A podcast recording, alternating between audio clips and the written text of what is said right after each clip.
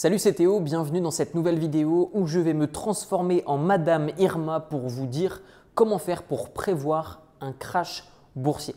Alors dans cette vidéo, je vais vous donner des indices euh, qui vont vous permettre d'avoir une idée si on approche euh, d'une correction en bourse, si on approche d'un crash boursier. Une correction, je la rappelle, c'est généralement entre 10 maximum jusqu'à 20% euh, de baisse sur les marchés financiers.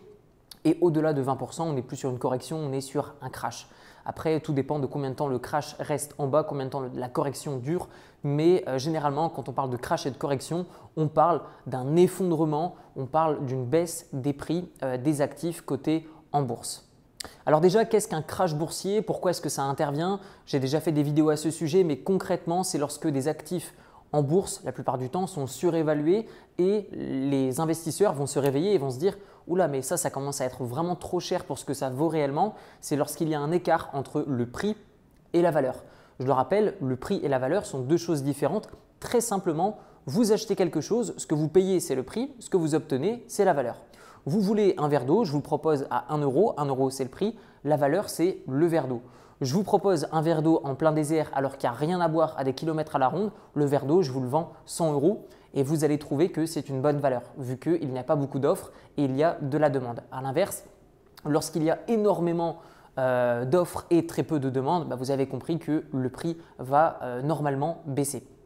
Au-delà de cette confrontation de l'offre et la demande, vous avez des indices qui sont à votre disposition qui vous permettent de déterminer si on entre dans une sphère, dans une euphorie euh, en bourse, si on commence à payer vraiment trop cher les actifs que l'on reçoit en échange de son investissement. Et vous allez voir que parmi les quatre indices que je vais vous donner dans cette vidéo, l'un d'entre eux est vraiment connu de la part de monsieur et madame tout le monde lorsqu'on investit en bourse. Cependant, eh bien, je pense qu'il n'y a pas d'intérêt à le suivre. Et je vais vous dire pourquoi et je vais vous le montrer.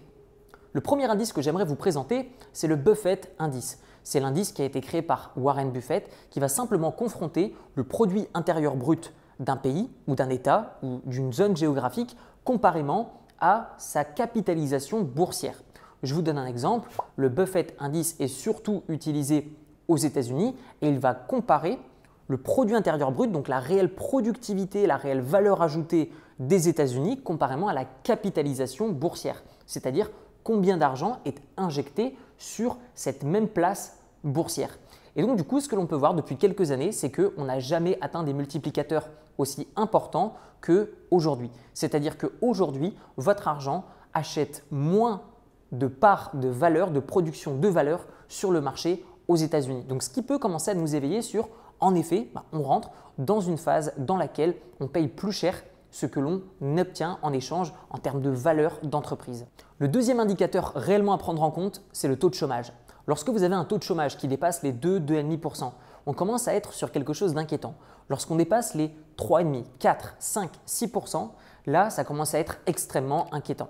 À la suite du coronavirus, de nombreuses personnes se sont vues virées, se sont vues perdre leur job pour X raisons, et aussi des personnes tout simplement ont réduit leur temps de travail ce qui fait qu'il y a naturellement moins de valeur ajoutée qui est apportée à l'économie, moins de production. Ce qui fait que même si on a un taux de chômage qui est croissant ou même maîtrisé, eh bien finalement la production est moindre et de ce fait, vous allez avoir une économie qui tourne au ralenti. Et donc forcément des résultats d'entreprise qui devraient également tourner au ralenti d'une manière globale sur le marché.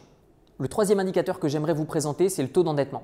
Prenons l'exemple de la France qui est endettée à plus de 100% depuis quelques années maintenant. Comment cela se fait? Eh bien en fait, c'est dû à deux choses. Déjà de 1, le produit intérieur brut de la France vient diminuer, on produit moins, mais en plus de ça, on va avoir un taux d'endettement qui va augmenter parce qu'on emprunte également de plus en plus. Ce qui fait qu'un taux d'endettement augmente, ce n'est pas simplement qu'on emprunte plus, c'est également qu'on va produire moins. Donc forcément, moins on produit, plus notre taux d'endettement augmente, et aussi plus on emprunte, plus notre taux d'endettement augmente.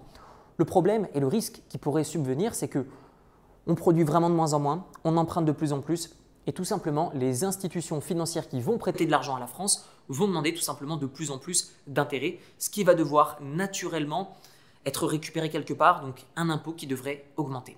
Et enfin, le quatrième indice que j'aimerais vous présenter, c'est le Volatility Index, le VIX. C'est l'indicateur de la peur. Plus il va être élevé, plus cela veut dire que les investisseurs sont stressés à l'idée que les marchés financiers viennent s'effondrer. Et donc forcément, plus cet indicateur est élevé, plus les marchés sont volatiles et plus les investisseurs sont fébriles et risquent de vendre à perte. Et pour moi, cet indicateur n'est pas intéressant. Et je vais vous dire pourquoi. Parce qu'il va simplement mesurer la volatilité une fois qu'elle aura été présente sur les marchés financiers. Et de ce fait, elle va avoir pour moi un temps de retard. Donc, personnellement, je pense que ce qui est plus vrai, c'est de regarder simplement les indicateurs précédents et de ne pas attendre que les gens commencent à s'affoler pour se référer au VIX, l'indicateur de la peur, pour ensuite prendre des décisions de vente ou d'achat. Selon moi, vous devez être prévoyant et avoir non pas un coup d'avance, mais avoir deux coups d'avance sur les investisseurs euh, lambda, sur les institutions financières. Vous devez avoir deux coups d'avance. Comme aux échecs, si vous avez un seul coup d'avance, vous risquez de perdre. Si vous avez deux coups d'avance, vous avez énormément plus de chances de battre les joueurs débutants. Donc que faut-il retenir de cette vidéo? Vous êtes votre meilleur conseiller financier. Si un investissement vous inquiète, si un investissement vous effraie, si vous remarquez que la balance entre le risque et la potentielle récompense n'en vaut pas la chandelle, dans ce cas-là, réallouez votre portefeuille, faites un arbitrage.